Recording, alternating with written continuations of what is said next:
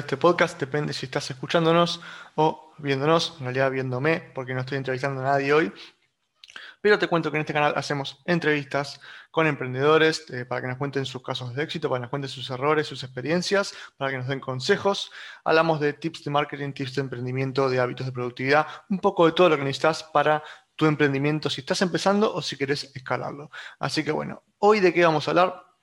Hoy vamos a ir un poquito más al marketing, que hace tiempo capaz lo tenía un poquito abandonado, y vamos a hablar de este proceso de detección de la necesidad de compra, de cómo el cliente o potencial cliente eh, va pasando por las diferentes etapas hasta llegar al momento de comprarte o de recomprarte o de recomendarte. Así que vamos a ir a eso, voy a mostrar una sola pantalla, así que si estás en podcast, puedes seguirlo también con, con audio solamente, pero te cuento que cualquier cosa puedes ir a YouTube y eh, verlo con una pantalla que está compartiendo simplemente para ilustrar un poquito eh, este mapa, digamos. Así que vamos a compartir. Ahora sí, ya deben estar viendo la pantalla. Espero que mi cara no tape ninguno de, ninguno de los textos, pero bueno, simplemente para ilustrar un poquito, para ver esto de las temperaturas del cliente, de cómo va paso a paso, este, viendo cómo, cómo llega a nosotros y cómo podemos estar nosotros presentes desde el principio hacia el final y muy presentes para que cuando llegue el momento en el que el cliente quiera comprar lo que sea que nosotros vendemos, servicio producto, estemos ahí en su cabeza y diga, ah, le podría comprar a Cacho que vende tal cosa. Bueno, esa es la, idea, ¿no? Y yo te lo divido en cinco etapas. A ver, esto lo vas a ver por todos lados. Hay cuatro etapas, hay tres, hay cinco, hay seis, pero la estructura es la misma, la idea es la misma, así que no te vuelvas loco por ese lado. Lo importante es que, empecemos por el principio, la primera etapa de esto, de las cinco que te estoy contando yo, es la detección de la necesidad. ¿sí? Ahora, ¿qué es la detección de la necesidad? Y esto es, vamos a resolverlo con algunas preguntas capaz, ¿no? Eh, cuando yo, y ahí lo puse como ejemplo, si estás viendo la pantalla, te puse un ejemplo de lo que pensaría un cliente, digamos, de lo que eh, siente el cliente en ese momento. Ejemplo, necesito un mecánico. Ahora, ¿cuándo necesito yo un mecánico? En general, ¿sí? tratemos de no pensar en las excepciones. En general, ¿cuándo necesito un mecánico? Cuando se me caga el auto, ¿sí? Cuando se me queda o cuando pierde o cuando, bueno, a lo sumo, ponele a lo sumo con el eh, chequeo anual o el cambio de aceite o una cosa por el estilo.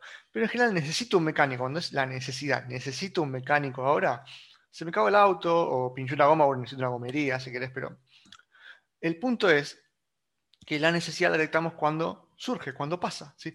¿Cuándo necesito alimento para mi perro? Y cuando me quedé sin alimento, o cuando me estoy justo por quedar sin alimento. ¿Cuándo necesito un celular nuevo? A menos que sea un fanático del iPhone que me lo compro apenas sale nuevo, generalmente lo necesito cuando se me caga el que tengo. O cuando ya es muy viejo y ya me está empezando a molestar lo lento que anda, lo que sea. ¿Cuándo necesito un peluquero? Cuando tengo el pelo muy largo y me quiero cortar el pelo. ¿sí? Es simple. En, estas cosas, en estos ejemplos es simple. Hay otros que es un poco más. Hay otros que son un poco más distintos. ¿Por qué? Porque los tiempos del proceso de compra son más largos o más cortos. Depende del producto o servicio que vendas. Ejemplo, si vendes autos, ¿cuándo necesito un auto? Digamos? Cuando cumple un ciclo el auto anterior. Obviamente que si un, trabajo, un auto para trabajar, como un taxista, cumple un ciclo mucho más rápido que un auto particular. Pero hay cosas que son de todos los días, hay cosas que son de todos los meses, hay cosas que son de años.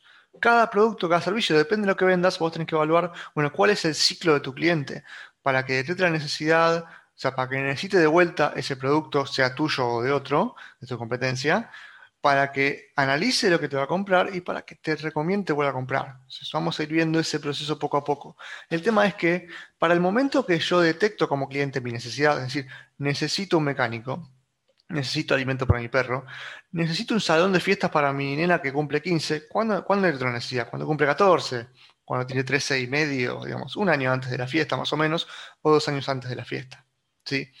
Ahora, cuando el cliente detecta la necesidad, si yo no existo, si yo no estuve haciendo branding, si yo no estuve mostrándome, si yo no estuve demostrando lo que hago, si yo no estoy presente desde antes, es mucho más difícil que el cliente cuando detecta la necesidad, uy, necesito un mecánico, ah, lo tengo acá, cacho acá a 10 cuadras, que la otra vez me arregló el auto re bien, o que eh, tenía un precio promocional, o que te entrega el auto en el día, o lo que fuera, ¿sí?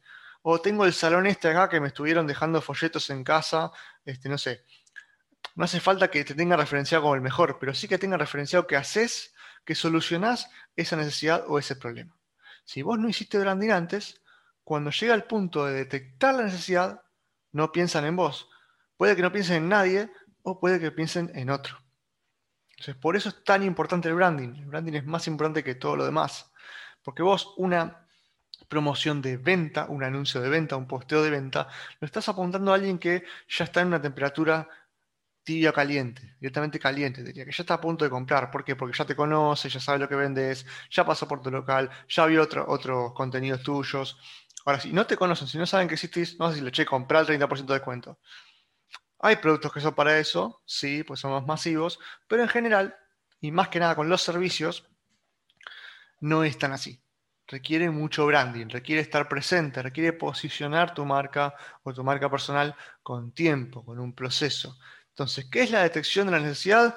Uy, necesito tal cosa. No sé, se me rompió el baño, necesito un plomero. Es eso. Y ahí pensás, che, ¿qué plomeros conozco? Automáticamente tu cabeza empieza a pensar, ¿a quién conozco que hace esto? ¿Sí? Esa es la idea. No sé, por ejemplo, cuando detecto la necesidad de que necesito aprender inglés, lo más probable, lo más probable es que te lo estén pidiendo para un trabajo o que lo necesites para un viaje este, o que conozco que te quieras levantar a alguien que este, habla el otro idioma y no habla español, por ejemplo. Entonces, generalmente la detección de la necesidad viene por ese lado. O sea, entonces, depende de lo que vos vendas, es bueno.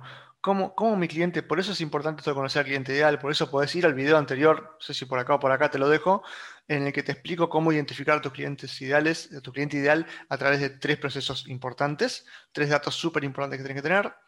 Eh, y es importante que primero veas eso para poder ir a esto después, porque conociendo a tu cliente vas a poder hilar todo este proceso y ver, bueno, entonces cuando está en etapa de detección de necesidad, yo tengo que ir a esto, o incluso con lo que sería ponerle una pre-detección de necesidad, ¿sí? que es el puro branding, ¿no? Antes que detección está branding, branding, branding, branding. Ahora, necesito un sillón, me estoy mudando, ¿no? Por ejemplo, necesito un sillón, me estoy mudando. Necesito un mecánico, necesito un salón de fiestas, necesito un cepillo de dientes, lo que sea. Cuando detecto la necesidad, voy al segundo punto, voy al siguiente paso del proceso, que es la búsqueda y evaluación. Siglo XXI, ¿qué hago cuando necesito algo? Lo googleo. Generalmente lo googleo. Puedo ir a googlearlo, puedo ir a buscarlo, por ejemplo, si es un producto puntualmente en Mercado Libre. O si necesito un servicio muy puntual, puedo llegar a ir a Workana. Pero lo que voy es, voy a un buscador o un marketplace, depende de lo que esté buscando. Pero generalmente siempre googleamos. ¿Por qué? Porque hay reseñas, esto es búsqueda y evaluación. Hay reseñas, yo por ejemplo mecánico, ¿no? Yo, ¿qué hago? Me voy al Google, Google Maps, digamos, y busco, bueno, mecánico más o menos por un radio cercano a mi zona. No me voy a ir a un mecánico eh, a 10 kilómetros, la verdad que no. Menos si el auto se me cagó, que tengo que ir con el auto hecho pelota al mecánico, ¿no? Entonces, digo porque tengo una anécdota interesante con el mecánico yo también desde el año pasado. Em, voy a buscar, yo por ejemplo busco un mecánico, busco en Google Maps, veo que mecánicos me quedan cerca, y si el tipo tiene cargado en Google el, local, me va a aparecer el teléfono, me va a aparecer la dirección eh, y me van a aparecer las reseñas, ¿sí? Que dijo la gente. Entonces ahí está la parte de evaluación. A ver, dijo que es caro, pero dejó el auto impecable. O dijo que no le cobró, no le caro, pero no quedó el auto como le gustaba. O. O tardó mucho. O me pareció medio chanta. O lo que sea. Entonces yo voy a buscar mecánicos, mecánicos accesibles dentro de mi zona. Accesible no solamente por precio. Sáquense la idea que la gente toma la decisión solamente por precio. ¿sí? ¿Es un factor? Sí, obviamente que es un factor, pero no es el único. ¿sí? Si yo veo, si yo veo que está barato, pero todo el mundo dice que es una porquería, no lo voy a comprar. Yo, decime vos si no harías lo mismo. Ahora, yo evalúo, busco, googleo, o busco en Mercado Libre, o busco en donde sea, y obviamente por eso también está bueno que tengas un sitio web y que tengas tus datos cargados en Google. Google te crea tu propio sitio web dentro de Google para este, de tu negocio, para, se llama Google Mi Negocio por si quieres investigarlo también.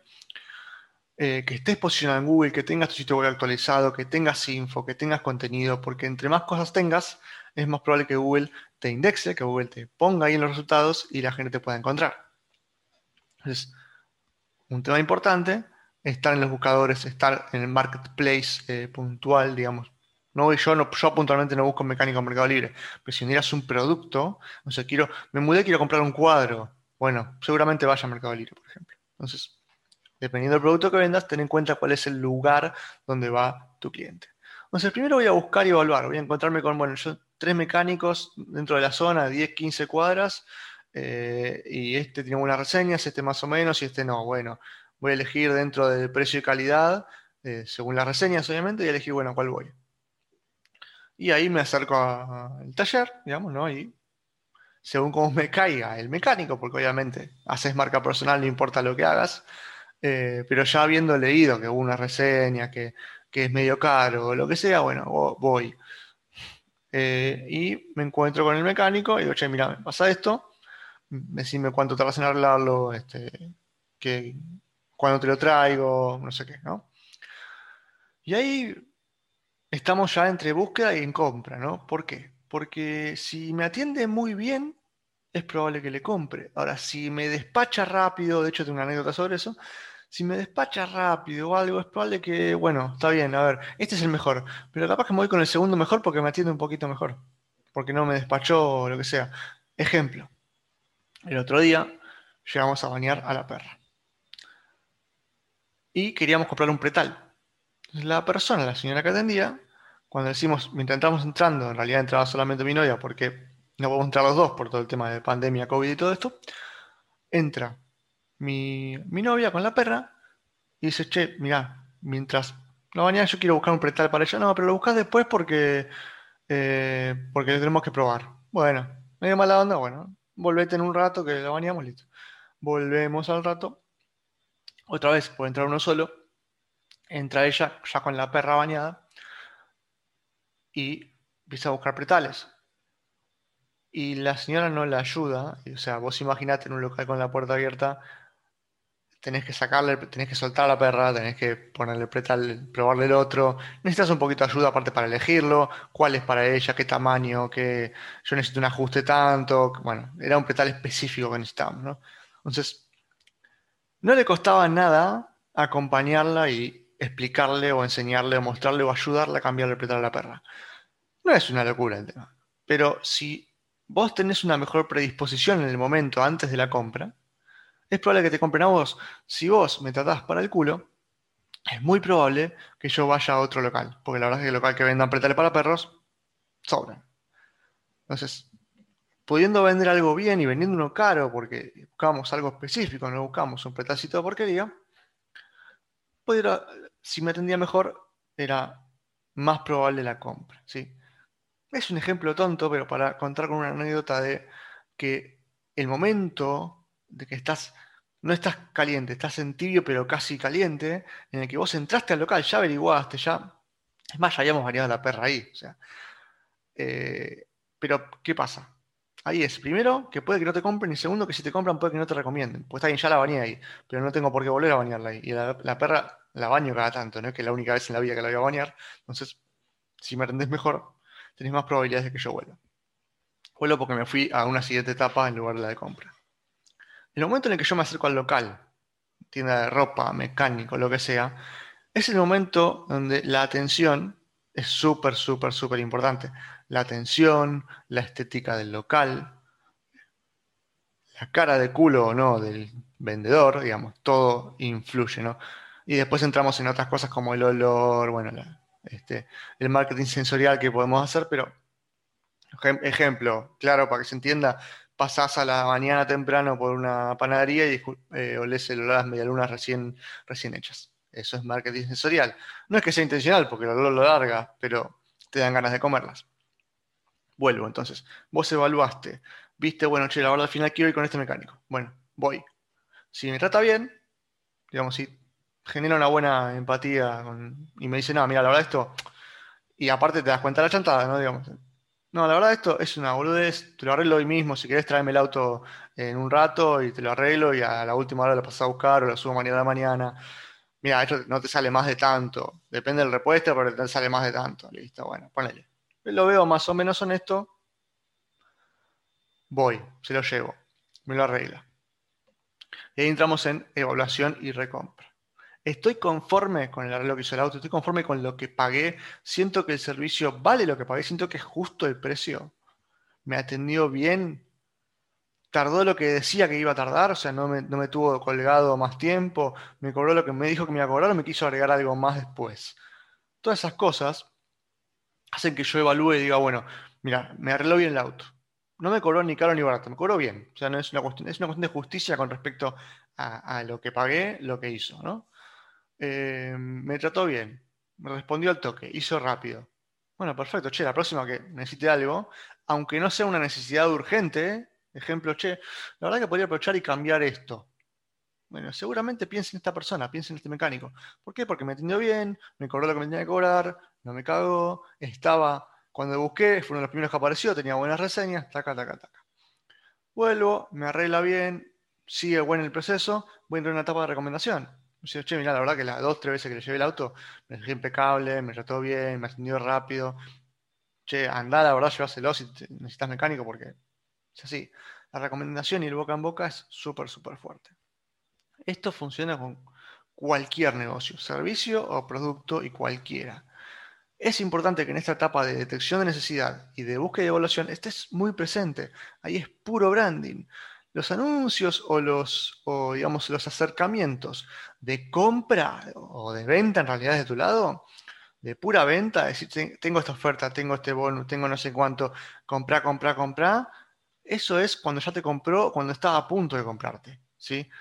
Porque cuando estás en etapa de evaluación y recompra, cuando estás en etapa de recomendación, haces remarketing, ¿sí? Una persona que ya te compró o que estuvo muy a punto de comprarte, la típica del carrito abandonado en un e-commerce, le haces un remarketing. Pero antes, las dos etapas anteriores, y hasta justo la etapa de la compra, es puro branding.